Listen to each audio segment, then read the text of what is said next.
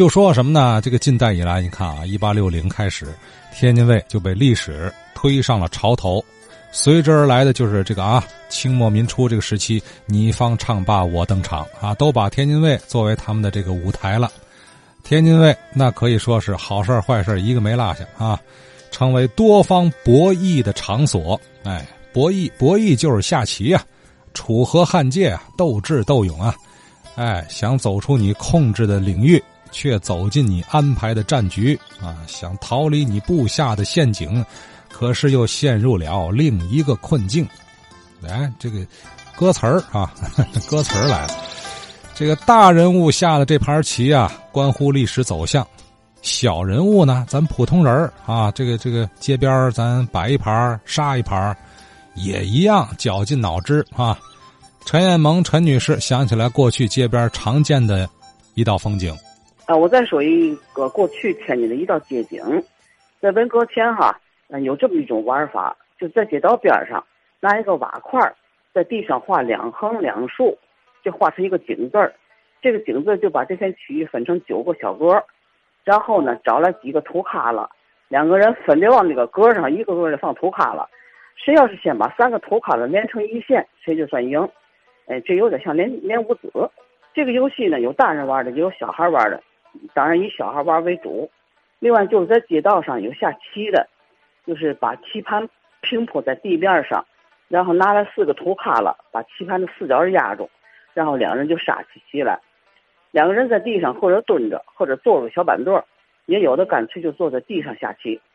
他们有人围着看下棋的，这些看下棋的也也有蹲着看的，也有站着看的，嗯，也是很着迷，就像说相声调侃一样，扛着一袋面看下棋的。嗯，这种在马路边上下棋的哈，以下象棋的为多，下下围棋的比较少。在文革前，我表弟上初中的时候。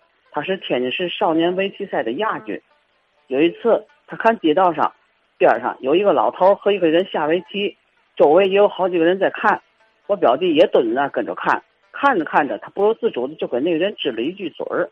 这个老头就不干了，就说：“你小毛孩子还敢支嘴儿？有等着你下！”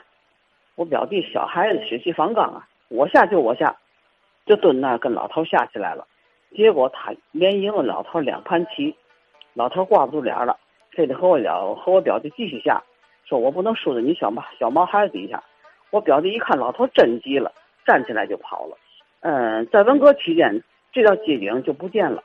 文革结束以后，嗯，就又恢复在马路边上下象棋的，同时又出现了在马路边打扑克牌的，主要是玩大跃进。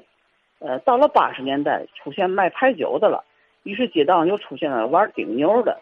呃，主要是老人，也是街边上放一个小方桌，呃，四个老头呃，坐小板凳上，呃，在在街道边上玩呃，玩顶牛。